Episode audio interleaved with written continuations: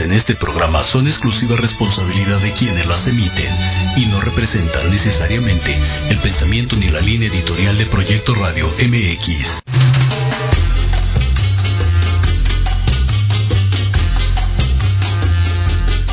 Mexicanas y.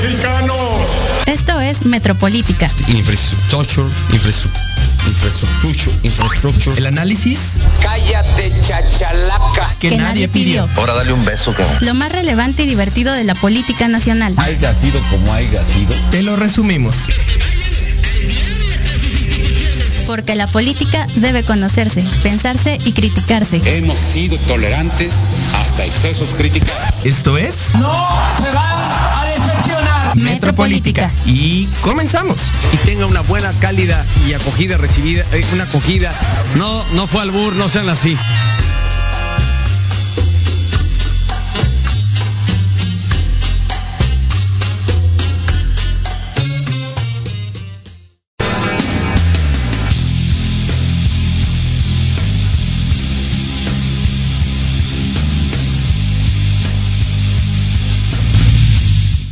Y comenzamos. Bienvenidos, esto es Metropolítica, El programa al que le quitaban su lunch en el recreo y ahora su bully trabaja en la Guardia Nacional, historia real, aunque no lo crean. Eh, gracias. Estamos otra vez, otro martes aquí en Metropolítica, saludándolos desde la base de la pirámide, muy contentos como cada semana. Eh, para hablar sobre un tema muy interesante, muy importante de poner sobre la mesa, hablaremos sobre la violencia de género, específicamente en los centros de estudio y más específicamente en las universidades. ¿Qué es esta violencia de género? ¿A quién afecta más? Eh, ¿Cuáles son sus consecuencias? De esto hablaremos el día de hoy y como mis invitadas tenemos como siempre a mi hermana Jimena Roche. ¿Cómo estás, Churri? Hola corazón, muy bien, muy buenas noches a todas y a todos. Como siempre es un placer estar como todos los martes en sus casas, en la noche, ya sé que, que esperan estos, estos momentos sí, sí, sí. de la noche en los martes. Y pues muy contenta porque tenemos como invitada especial a la doctora Rocío Santillán. Bienvenida. Muchas gracias, Jime, Alan. Pues aquí, ¿no? Muy contenta de, de, compartir el espacio con ustedes, de que me hayan invitado, de que me consideren, porque además sé que es un espacio para jóvenes. Así es, pero Entonces, mire, también lo es. sí, sí, no, por supuesto. Entonces, por eso me, me alegra mucho.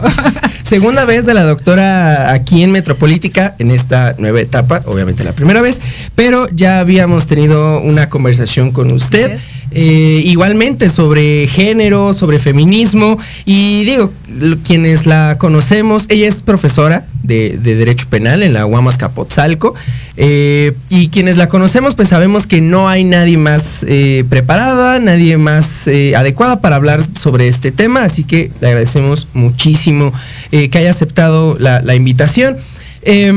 Y bueno, como, como saben, pues me gusta hacer estos programas yendo desde lo más general hasta lo más particular. Así que comenzaría preguntándole, doctora, ¿qué es la violencia de género? Eh, ¿En qué se diferencia de otro tipo de violencia?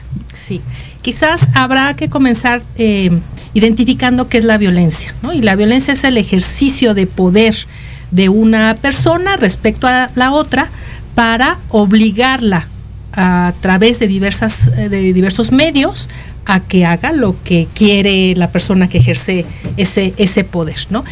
En, en, principio se pensaba que era un poder físico, pero en realidad hay diferentes mecanismos de poder que obligan a otro, a otra, a, eh, a, someterse al dominio de, de, quien ejerce ese poder.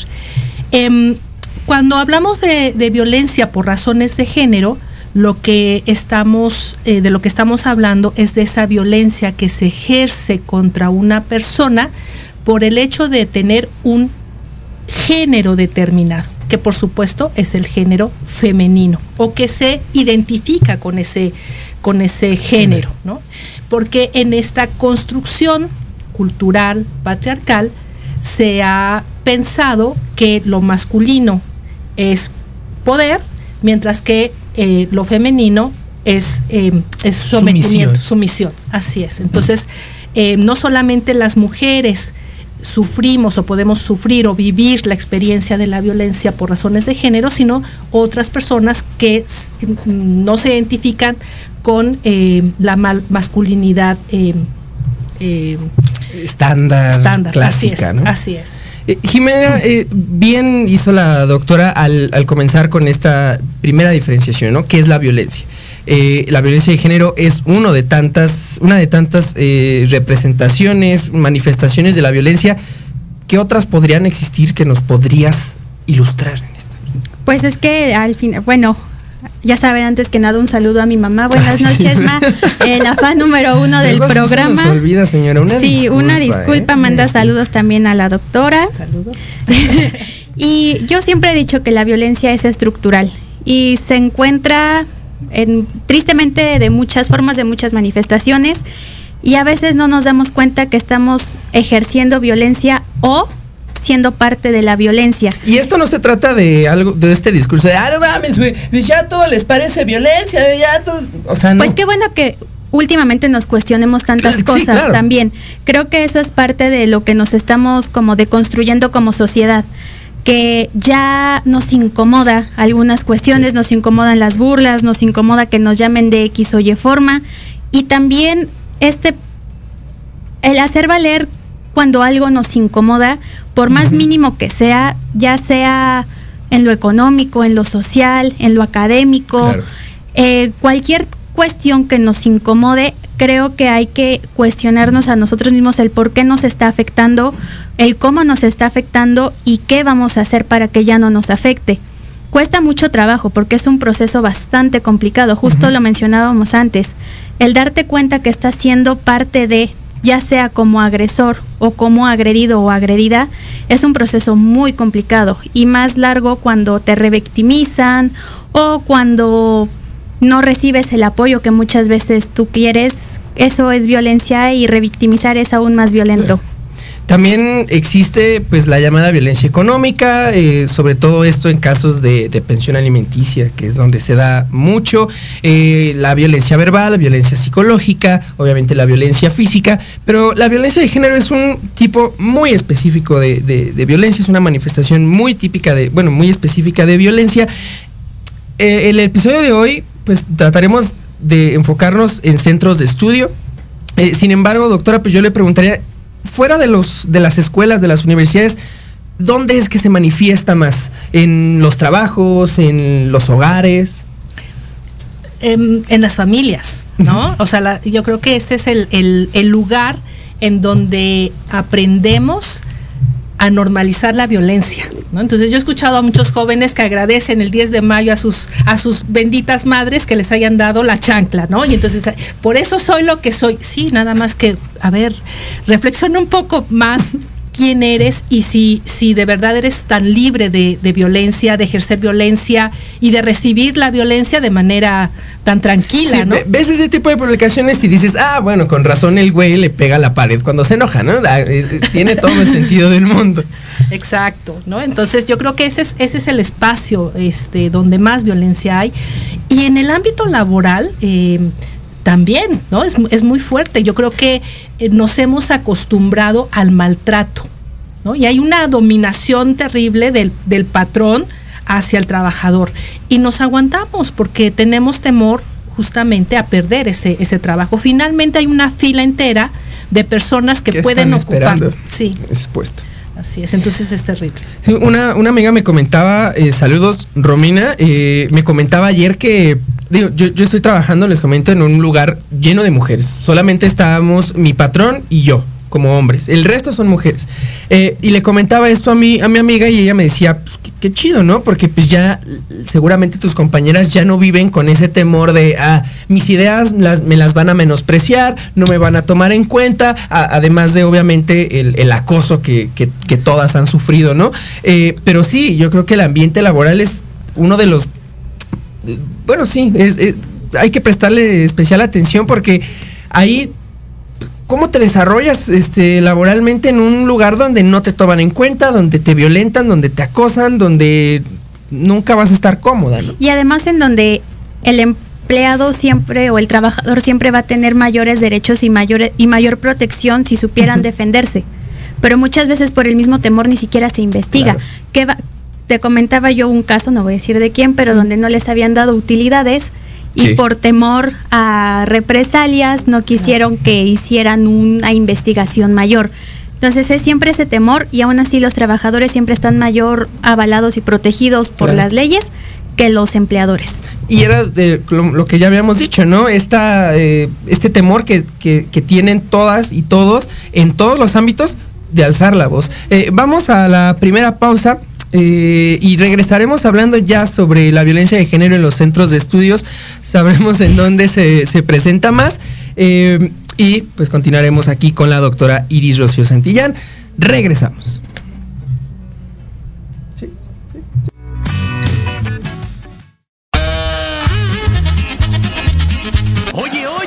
¿A dónde vas? ¿Quién, yo? Vamos a un corte rapidísimo y regresamos. Se va a poner interesante. Quédate en casa y escucha la programación de Proyecto Radio MX con sentido social. ¡Uh, la, la chulada! Te invitamos a escuchar Hablando de ti con Leo. Todos los miércoles en punto de las 9 de la mañana por Proyecto Radio MX con sentido social un programa dedicado a las mujeres, donde podrán ser escuchadas. Contaremos con invitados y especialistas para hablar de lo que a ti te interesa. Oh Porque si no hablas de ti, ¿quién?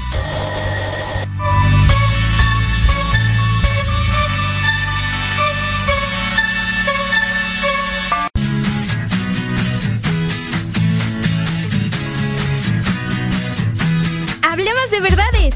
Sí, sí, con Edith. Confesiones, consejos, risa, diversión y entretenimiento te esperan en tu programa Las Netas con Edith. Todos los miércoles a las 3 de la tarde por Proyecto Radio MX con sentido social.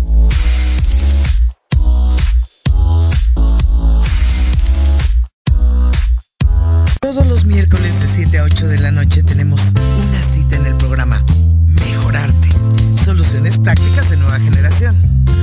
la vida lo que no mejora, empeora.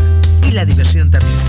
Podrás dialogar con competentes especialistas y aprender temas de vanguardia a la altura de las exigencias del mundo moderno. Aprende, diviértete y gana con Diana Marta Calleja en proyectoradiomx.com.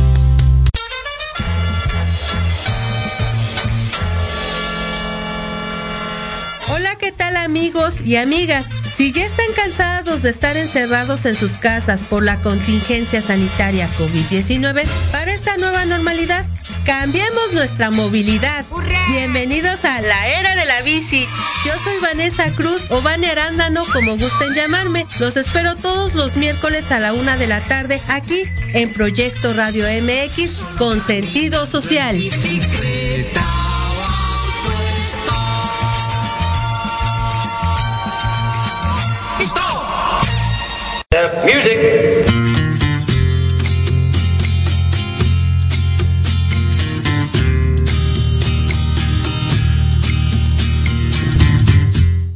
Y regresamos. Gracias Lupita por ponerme esa hermosa canción. Este, A mí no me has puesto bichota, pero bueno, no hay problema.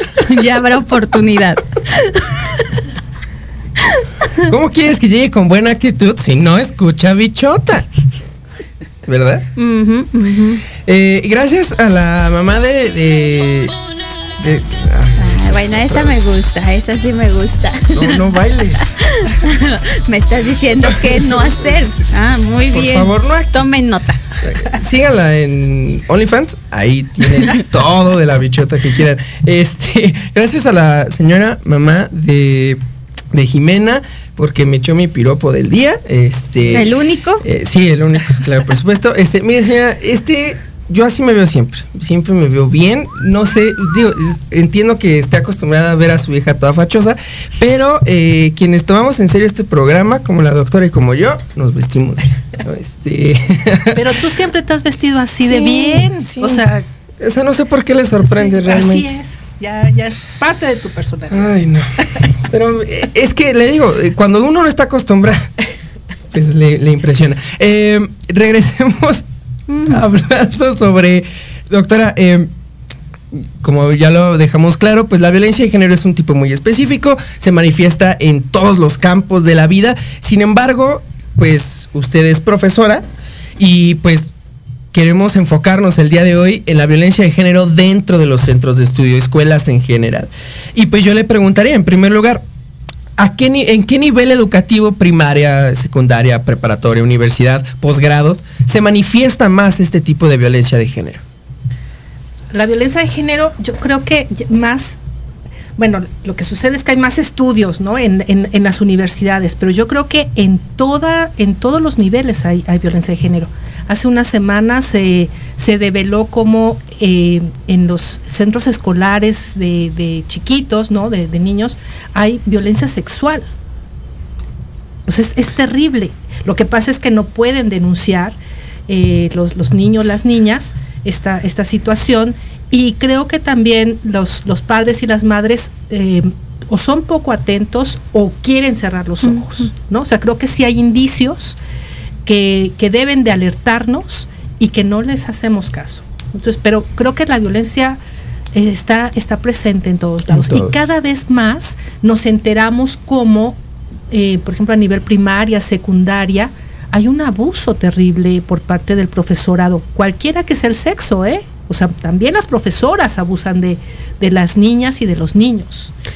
Y este también, eh, hablando de, este caso, porque ya siempre sale el típico, ah, no mames, güey. eh, también las mujeres violentas, güey. También a mí mi, profesora me veía las nalgas. O sea, ¿eso también puede ser considerado violencia de género? ¿O la violencia de género, pues se trata específicamente de uno en particular? Mira, las, eh, algunos estudios eh, señalan que cuando se habla de violencia de género debe de considerarse esta, esta mm, eh, desigualdad que históricamente existe entre hombres y mujeres, ¿no? En donde hay toda, toda una estructura, como bien dijo Jime, que ha permitido y ha favorecido esta dominación y control de hombres respecto a mujeres, ¿no? Eh, eh, a mí me parece que, que en ese sentido solamente se, se hablaría de este, de este tipo de violencia. Es, quizás es otro tipo de violencia, pero no necesariamente de género, la que viven las, los hombres respecto a las mujeres. También es violencia, pero no, no por esa, no, no en razón, de, razón su de género. Que esto es muy importante porque esta misma lógica se aplica al tema de los feminicidios. Eh, que un hombre mate a una mujer, bueno, con ciertas circunstancias, obviamente, pues con- eh, constituye un feminicidio. Eh, y, y- y el que una mujer mate a un hombre, pues tam- también es un delito, se considera homicidio, pero también es un delito. Yo creo que aquí aplica lo mismo, ¿no? Eh, hay- deberíamos de empezar a ser más conscientes de esta, de esta diferenciación porque se basa, como bien lo dijo la doctora Jimena, en este eh, rol que, que se mantiene de, de superioridad del hombre sobre la mujer. Es correcto, es correcto. Y, y lo, tu pregunta, ¿no? Respondiéndola, que en qué sector educativo se presenta, presenta más.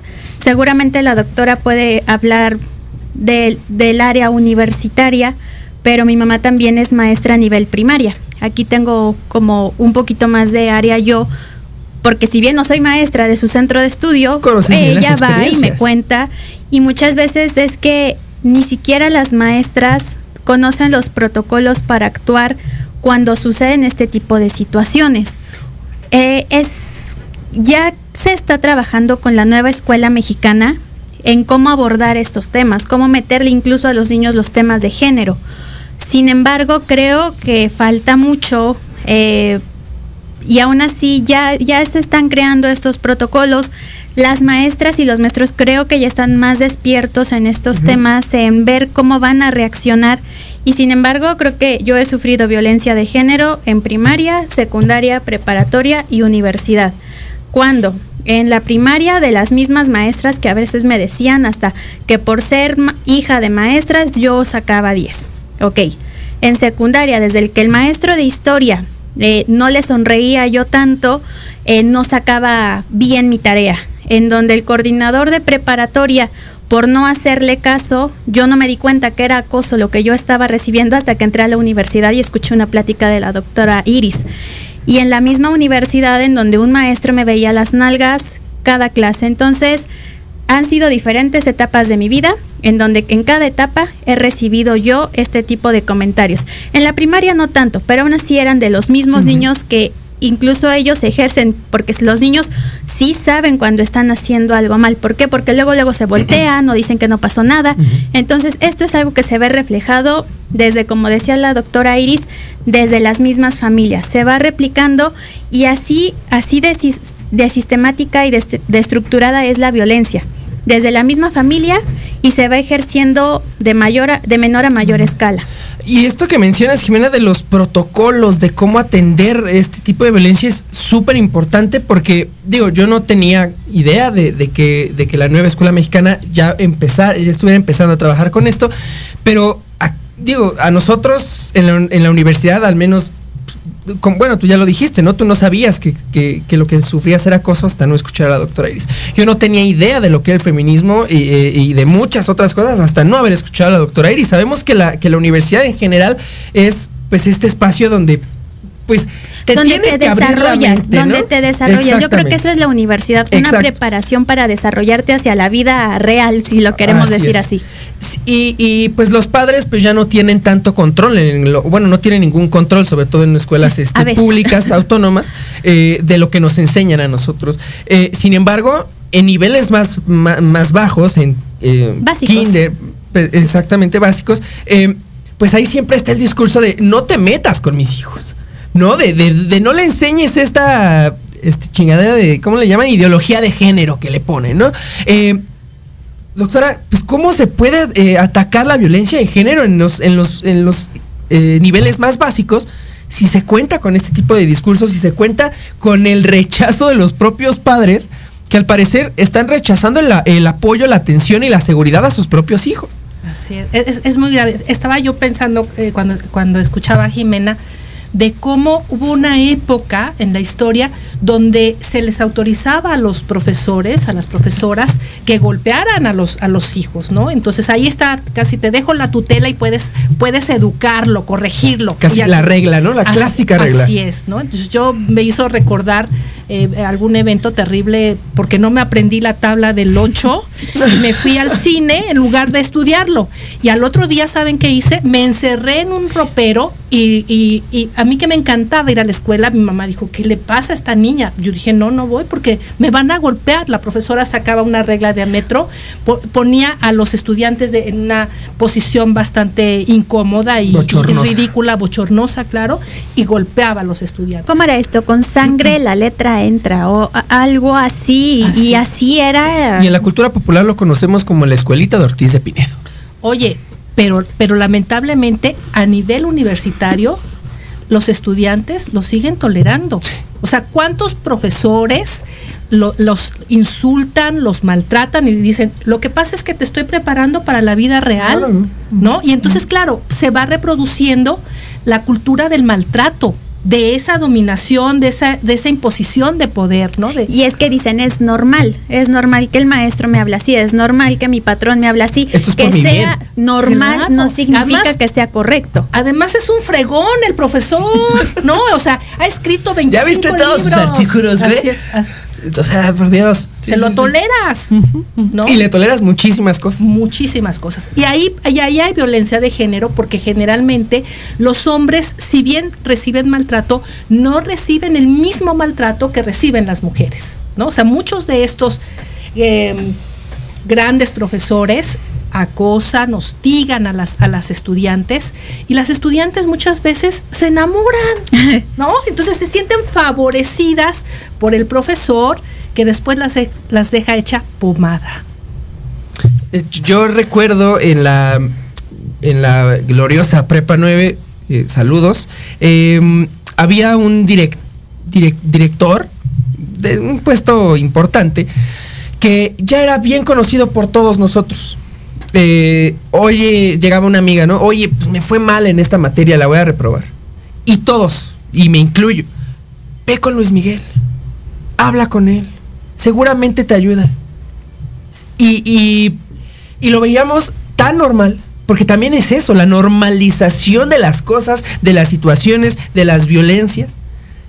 Y ahorita, bueno, hace, no sé si recuerden, que hace como tres o cuatro años, pues hubo un desmadre en la prepa 9 y en varias preparatorias de la UNAM, eh, Fue menos, tiene menos tiempo. como tres. Como tres. dos años. Como ¿Sí? dos años, sí. Sí, sí, porque yo recuerdo, ahí tienen su casa cruzando el puente hacia Prepa 9 y voy a decir, el maestro que me acosó en la preparatoria privada a la que iba, da clases Da en Prepa 9 y yo me acerqué con las chicas que tomaron Prepa 9 y les dije, a mí también el profesor Becerra me acosaba y no me di cuenta hasta hace como un año. ¿Y qué hace? Sigue ahí dando clase Exacto. porque está protegido. y destrozaron la preparatoria. Y yo le, lo, vi las fotos y dije, wow, ya era hora. Oye, y se, hoy se volvieron a manifestar, ¿eh? ¿Sí? En la UNAM ha habido cambios importantes, cambios que sí están eh, intentando modificar las estructuras. Pero no de los directivos, que quede bien claro, ¿eh? Ah, no, o no. sea, esto viene de, Ah, de- claro. de ellas, de, las estudiantes. Así es. Y además, fíjense, o sea, es una lucha de las estudiantes, pero que va a beneficiar a toda la comunidad universitaria. Y eso es ahí eh, creo que eso es muy importante que lo comprenda, Sí. ¿no? Es porque porque de verdad vivimos en espacios llenos de violencia. ¿No? Y tenemos miedo. Y también los hombres tienen miedo, no me digan que no. También lo tienen. Lo que pasa es que los, las- los estereotipos de género les impiden reconocer esta, esta situación. Ahora, Jimena, tú pues ya nos contaste de todas tus, tus experiencias, eh, las cuales obviamente lamentamos y eh, empatizamos con ellas. Te, te, podría preguntar, desde tu experiencia, el que sientes que, que, el impacto de una eh, mujer que recibe, o más bien que, que sufre este tipo de violencias en la primaria, sea el mismo que el que recibe, por ejemplo, si tú no hubieras tenido es malas experiencias, sino hasta llegar a la, a la universidad. ¿Crees que habría sido el mismo impacto? ¿Crees que es peor a, en niveles más básicos? ¿Crees que es peor una vez que entras a la universidad y te das cuenta de lo que estás viviendo?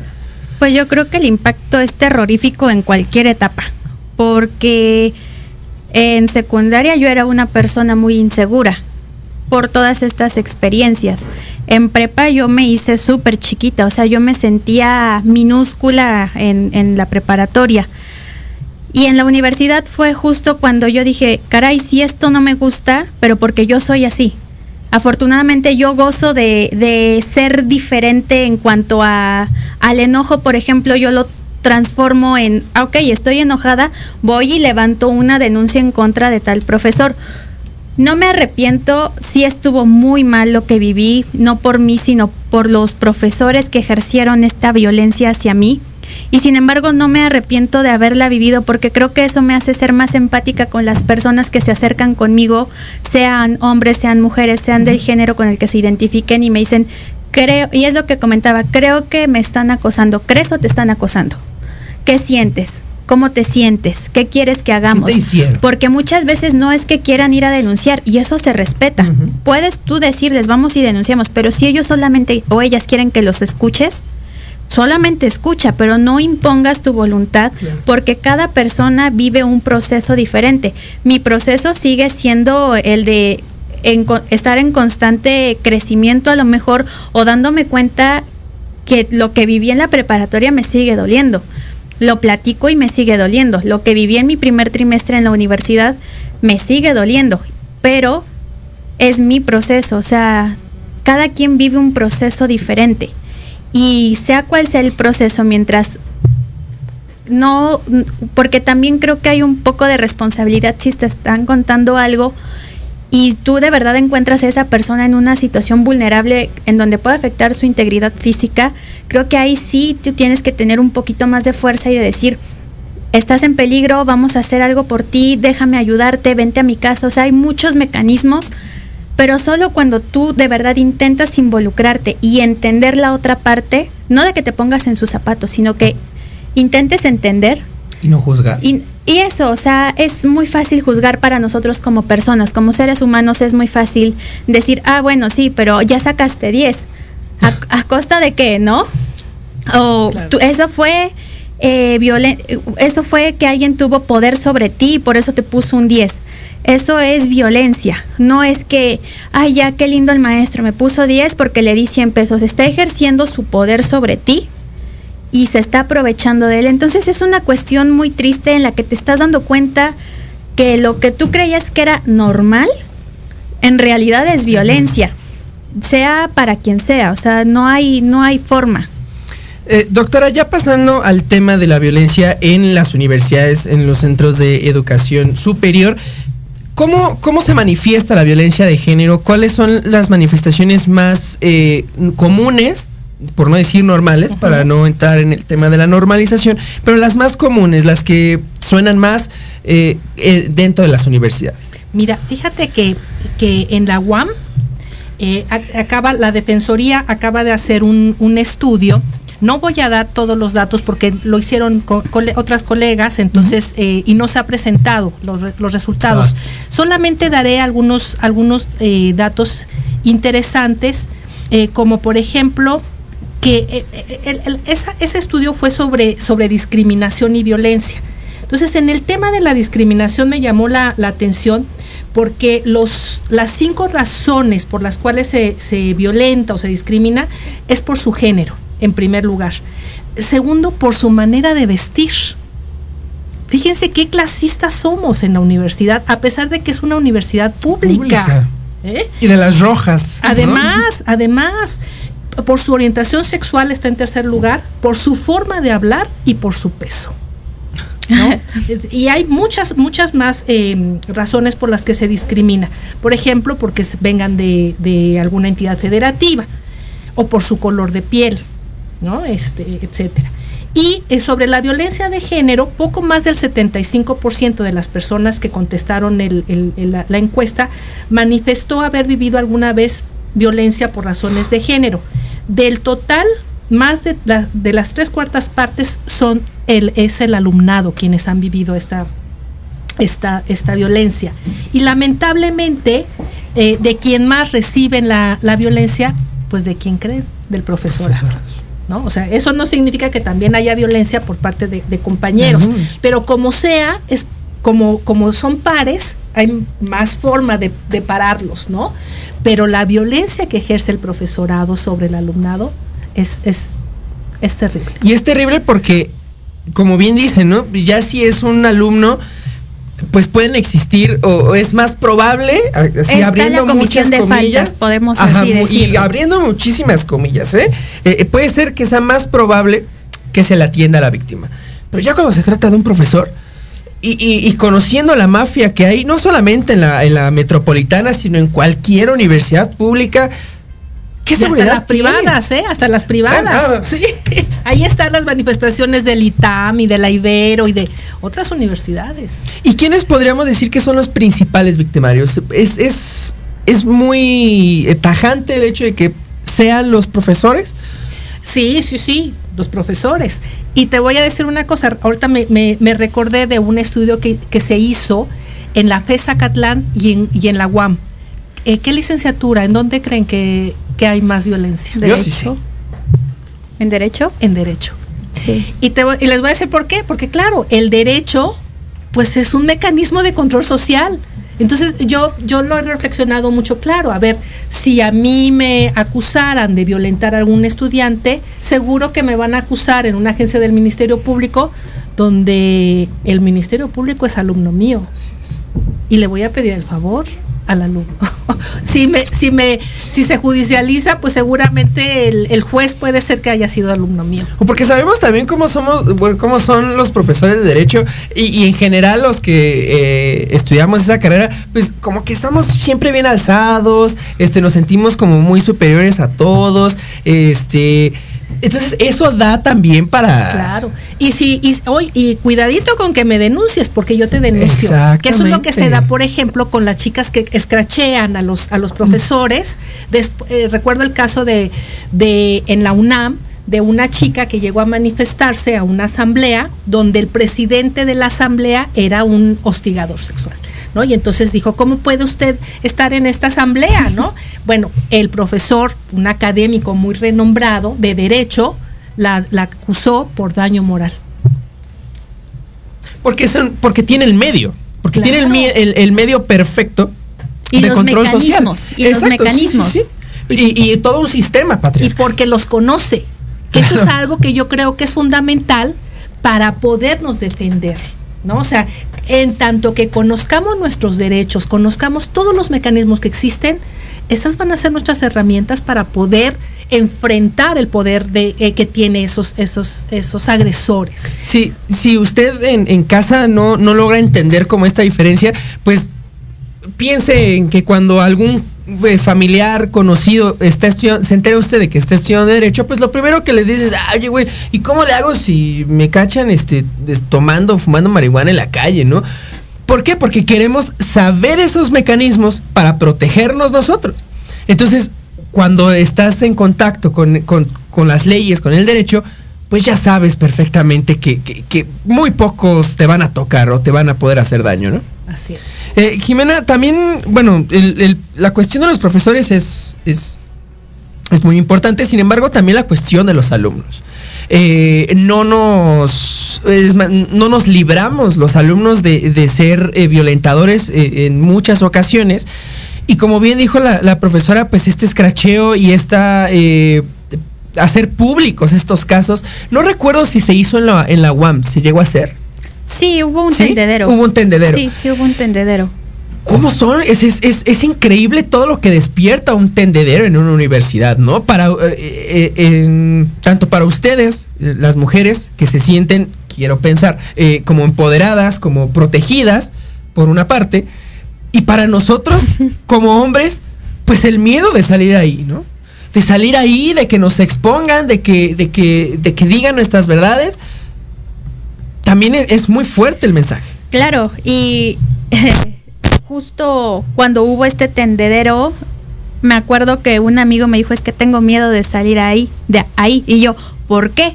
Porque si tú no ¿Qué has hubieras ejercido violencia, aunque sea de forma inconsciente, no tendrías por qué tener miedo. El que nada debe. eh, ahora sí que el que nada debe, nada teme. Entonces, ¿qué estás haciendo tú para tener ese temor de aparecer en el tendedero? Y, y es que es cuestión, yo creo que hasta de sentido común. Si tú te estás dando cuenta que la chica se está sintiendo incómoda porque el lenguaje corporal no miente, porque las palabras no mienten, porque los mensajes no mienten. Se nota la incomodidad de la persona. Entonces, es ¿por qué insistes? No es no, sí es sí. Vamos, vamos, acompáñame, acompáñame. Pero es muchas veces esto que, us- que, no entiendes los límites que te ponen las personas y que tú sobrepasas estos límites que alguien te va poniendo de forma consciente o inconsciente. ¿Qué pasa cuando un, un estudiante ejerce violencia sobre alguna compañera? Hay mecanismos a lo mejor para identificarlos más fácil, para llevarlos ante las autoridades. En la UAM tenemos la comisión de faltas y aún así es un proceso burocrático muy, muy largo. Creo que ya ha mejorado en ese, en ese aspecto.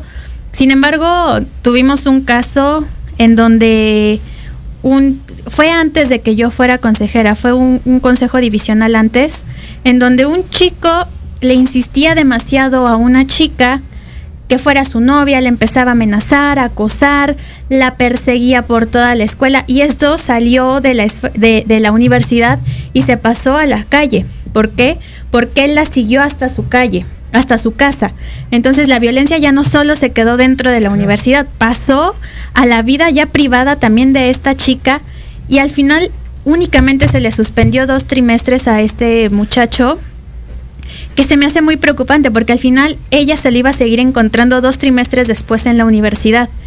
Entonces, si bien se ha ido avanzando, creo, y, y vamos yo creo que bien en materia eh, en la UAM, sin embargo, son cuestiones que deben ser más ágiles porque también por eso las personas no denuncian. Es que se va a tardar, es que en lo que pasa, comisión, a revisión. Lo van a defender. Y obviamente ya se están haciendo mejoras, pero es algo que a lo mejor no se sabe Claro. Y ahora ya se está mejorando. Entonces creo que esta parte de, de comunicación no solo de las autoridades, sino si nosotros como alumnas y como alumnos lo sabemos, comunícalo, hazlo saber.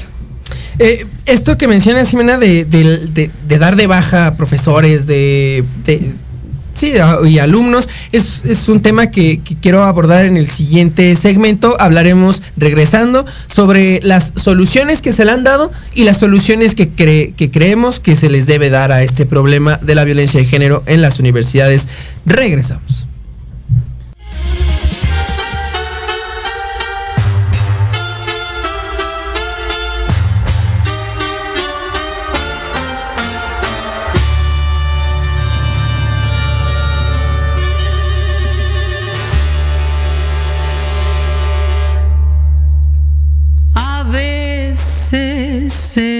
Estoy sola.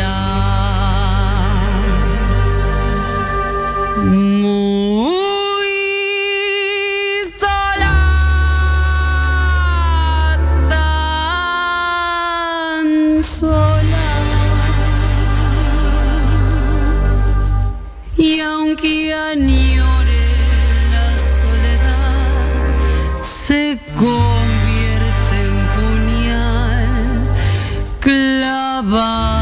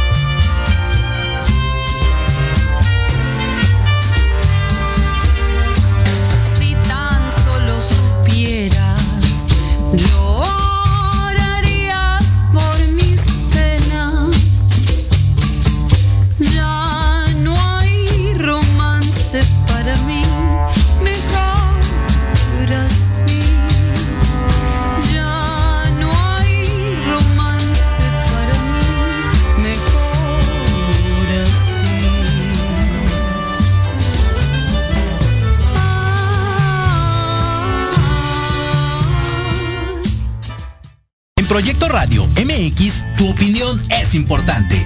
Envíanos un mensaje de voz vía WhatsApp al 55 64 18 82 80 con tu nombre y lugar de donde nos escuchas. Recuerda 55 64 18 82 80. Ahora te toca hablar a ti.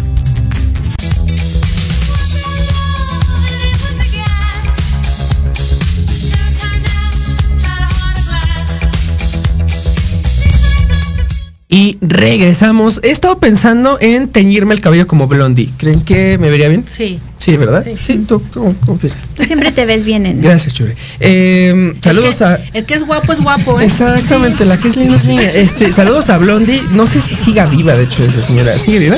Esperemos que sí, esperemos que sí. Eh, estamos de regreso aquí en Metropolítica. Ya hemos hablado un poco sobre la violencia de género dentro de las universidades. Y nuestra compañera Jimena ya nos hizo el favor de poner sobre la mesa este eh, esta tendencia que tienen algunos centros de estudios, no solamente universidades, que vimos un caso muy eh, interesante eh, en la prepa 3 con este chico al que no sé si recuerden, Sí. ¿no? Que, que fue como un ex, que, que, lo- que le dijeron de broma que iba, que tenía que hacer un examen y que todo resultó en una Sí. en un día muy trágico. Eh, que hizo la, preparatoria número 3, pues dar de baja a estos alumnos, ¿no? Em, y esto es algo que se cuestiona mucho. Doctora Iris, obviamente al final hablaremos sobre las verdaderas soluciones que, que creemos posibles, pero las universidades y los centros de estudios consideran una buena solución dar de baja a alumnos y profesores violentadores. ¿Es esta una buena solución al problema de la violencia de género? Yo creo que no, porque no se están atendiendo las causas, las razones por las cuales eh, se ejerce se ejerce violencia de género. Es agarrar el problema y meterlo Así debajo de la alfombra, ¿no? Así es. Aunque yo sí creo que hay casos muy, muy, muy, muy graves en donde sí se justifica no solamente que, que expulsen al estudiante o que, o que rescindan el contrato del profesor, sino yo directamente los llevaría al, al Ministerio Público a entregarlos. Porque hay eh, eh, depredadores sexuales. Pero que no se quede en eso, ¿no? O sea, creo, creo, creo que el chiste es que, que la solución del, del centro de estudios no se quede en, en o rescindir contrato o dar de baja. Así es. Ahí es el problema. Hay que cambiar, o sea, hay Claro. que cambiar las estructuras, ¿no? Hay que modificar el regla, los reglamentos. lo- ya decía Jime de este caso que, que, explicaba, ¿no? Este, y, claro, porque en ese momento la reglamentación, por ejemplo, no contenía ninguna sanción contra violencia que no fuera física. Entonces, y además en, el, en, la mente de, de- de- de mucha gente que conformaba en, ese, en esos momentos las comisiones de falta, la violencia sexual no era una violencia física, o sea, la violencia Claro, física lo ven claro. como lo golpearon, lo dejaron el ojo Ajá, morado, le rompieron el brazo, así como los ministerios públicos, ¿no? Entonces, Que ya ni sabes cómo tienes que llegar a un ministerio público para acreditar realmente la violencia, ¿no? Así. O ella lo decía Marina en nuestro episodio sobre el feminismo. O llegas llorando mucho, estás ex- exagerando. O llegas llorando poco, entonces no fue tan malo. siempre están mintiendo de todos modos. Exactamente. Siempre la culpa la tiene La víctima. víctima. Claro, así es. Eh, yo recuerdo eh, en la universidad, en, mi primer año en la universidad, una amiga mía sufrió un caso de violencia. Y eh, nuestro querido Alejandro, a quien mando un eh, beso y un abrazo hasta allá, hasta California, eh, lo- la acompañamos a, a las autoridades universitarias. Y miren, qué bonito, qué bonito es ya saberse egresado, este, porque puedo decir con todas sus letras que nos atendió el profesor Miguel Pérez López. Y eh, todo el tiempo que hablamos sobre este caso, yo, bueno, yo le decía al, al profesor, "Mm, mi compañera no se siente a gusto sabiendo que va a compartir clases con un violador. Y su, su respuesta era, no, no, no, no, no, presunto violador. Por favor, somos abogados. Hay que referirnos a la- Por favor, este... Bueno, ya tenía mucho que no mandaba a alguien a chingar a su madre. Ay, qué bonito. Este, en general, el profesor y, y todas esas autoridades escolares que, que- que- manejan así este tipo de, de- de- de situaciones, pues vayan a chingar a su madre. Em, Jimena, Claro. Este, ya, eh, ya tenía mucho que no me lo ganaba, Lupita. Dame crédito, por favor. Este. Jimena, eh, es muy preocupante la situación que viven en las universidades. Y lo peor es que pues son, sus soluciones son esas, ¿no? Soluciones que no son soluciones, soluciones que no atienden a las causas. ¿Cuáles creen que, cuáles crees que sí deberían de ser las soluciones? Aprender a escuchar, yo creo que sería una de las soluciones, aprender a escuchar y salirse mu muchísimo de, de esta estructura en donde es paso a paso a paso lo que uno debe ser, o sea, de ser tan institucional y volverse un poco más humano, o sea, dejar la institución de lado sin olvidar dónde te encuentras, pero sí volverte más humano, o sea, no se me va a ocurrir a mí de la nada ir a denunciar a un maestro, que seguramente hay casos en donde sí, pero la mayoría de los casos es es porque de verdad está pasando algo. Y dos tener tacto para decir las claro. cosas puede que entienda el profesor Miguel Pérez López del por qué maneja la presu presunción de inocencia sin embargo creo que no son formas ¿sabes? O sea, no son formas sí de. No son las formas. Esas sí no son las formas, sí. ese sí no es el tacto, eso sí no es cómo atender a tu comunidad universitaria, más si eres el director de la División de Sociales y Humanidades. Más si son mujeres. Más si, si eres sí, un ser humano. Matando. O sea, sí, sí. Pero una de las soluciones es eso, o sea, dejar un poco lo institucional de lado y volverte más humano. Empatizar con la persona. Claro. Y si no sabes hacer eso, entonces, ¿cómo demonios tienes un cargo? ¿Sabes? Y sin embargo, los hay, los hay muchos. Justo esto también de qué hacer en estos casos de a lo mejor violencia, pero que puede ser incluso manejable en cuestión de que, ok, a lo mejor el chavo no sabía que estaba tan mal lo que estaba haciendo, mételo a un curso, mételo a, una sesión de terapia o algo para que él entienda que lo que está haciendo no es correcto, porque muchas veces no te das cuenta que estás ejerciendo violencia.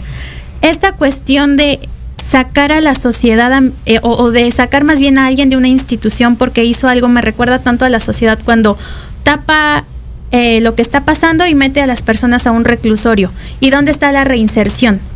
¿Dónde está el, esta oportunidad de que las personas cambien? Estos centros penitenciarios siempre son formas en las que las personas no se reintegran a la sociedad se para vuelven nada. Peores muchas se veces. vuelven peores. Y es lo mismo que pasa cuando de verdad expul obviamente como dice la profesora, hay casos en los que son un peligro ya para Claro. que ellos estén ahí y deben estar incluso ya siendo procesados, pero hay casos que pueden ser rescatables. Doctora, se nos está acabando el tiempo y me gustaría que nos dijera para, para terminar, ¿qué se está haciendo actualmente? ¿Qué de verdad se está haciendo? Eh, pues, si, si gusta enfocarse en la metropolitana, eh, perfectamente, pero Claro. ¿qué se está haciendo? Mira, te voy a, te voy a comentar lo que, lo, lo, lo que está haciendo la UNAM, eh, específicamente la Facultad de Filosofía y Letras, que ustedes saben, eh, ahí hubo un movimiento muy fuerte por parte de las, de las eh, jóvenes, ¿no? Porque hay un problema muy fuerte de violencia. Y escuchaba ahorita en una, en una clase que estoy tomando, obligada además, porque hay una recomendación a la, a la, a la universidad de la CNDH, donde eh, como sanción, digamos, tenemos que tomar parte de la Defensoría de los Derechos Universitarios y parte del, de, de- ciertas áreas que atienden eh, este tipo de casos, un curso de, de género. Y ahí justo la, la expositora del día de hoy explicaba cómo eh, se eh, todo el alumnado de la Facultad de Filosofía y de, de Filosofía y Letras tienen que tomar un curso de seis meses de género, es género, derechos humanos y ética. ¿No? Y creo que es algo que tenemos que hacer no- nosotros también en la universidad. Eh, ¿Qué se está haciendo? Se está modificando. Ya en la universidad, ¿no? a consecuencia de, de esta, esta recomendación, se crearon las unidades de atención de género que hay en cada unidad. Se, se- en diciembre del año pasado se publicaron las políticas transversales para erradicar la violencia de género y generar la igualdad. Eh, ese, eh, bueno, la, la- la Defensoría por fin tiene titular, después de, tres, sí. de tres años, eh, y finalmente se está revisando, formó parte de esa, de esa comisión como asesora, se está revisando toda la legislación universitaria para eh, de- eh, transversalizarla con un enfoque de género y derechos humanos. Y es también muy bueno eh, saber, porque sabemos que no solamente está usted, no solamente están profesores, profesoras, sino que hay alumnado que se está interesando, que está estudiando. Eh, siempre viene a mi cabeza eh, eh, nuestro compañero Luis Alemán, que es creo que referente en este tema, quien también mandó un saludo, esperemos tenerlo de vuelta aquí en Metropolítica. Se están haciendo cosas, al parecer no han sido suficientes todavía, pero me parece que vamos en muy buen camino. Jimena, muchas gracias por acompañarnos. Si gustas despedir. Ah, pues ¿Algo muchísimas gracias. Creo que nunca va a ser suficiente para seguir mejorando. Sin embargo, pues cada quien desde su trinchera, vamos a Claro. decir, sí lo estamos haciendo cosas y yo las invito de verdad y los invito a que si se sienten, aunque sea un poco incómodos, ahí, ahí, ahí no es. Entonces, muy bonita noche, de verdad. Es un placer tenerla aquí, doctora. Alan, gracias por, por invitarla y muy bonita noche. Doctora, muchísimas gracias, siempre un placer. Esta va a ser su casa, eh, tanto Proyecto Radio MX como Metropolítica. Espero que se le haya pasado bien. Muy bien, muy contenta. Saludos a la mamá de Jime. ¿eh? Como muchas, muchas gracias. Y un consejo, conozcan sus derechos. Sí. Así es. Eh, muchas gracias a todas, a todos por escucharnos. Nos vemos y escuchamos la siguiente semana. Gracias, Lupita, como siempre, un trabajo impecable. Eh, muchas gracias. Esto es Metropolítica. Hasta luego.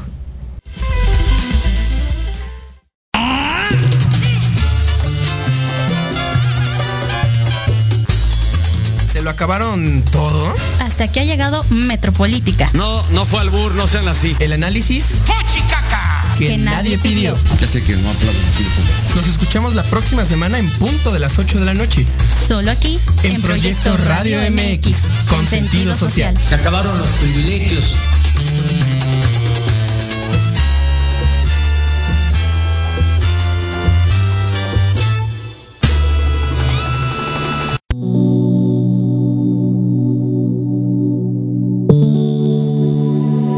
Programación de hoy ha terminado, pero te esperamos mañana con nuevos invitados, increíbles programas, grandes temas y nuestro equipo de locutores con toda la actitud. Recuerda seguirnos en nuestras redes sociales y en nuestro canal de YouTube. Escucha nuestros podcasts en iVoox y en iTunes. Te dejamos con la mejor música de bandas y artistas independientes. Que pases muy buena noche y recuerda Proyecto Radio MX con sentido social.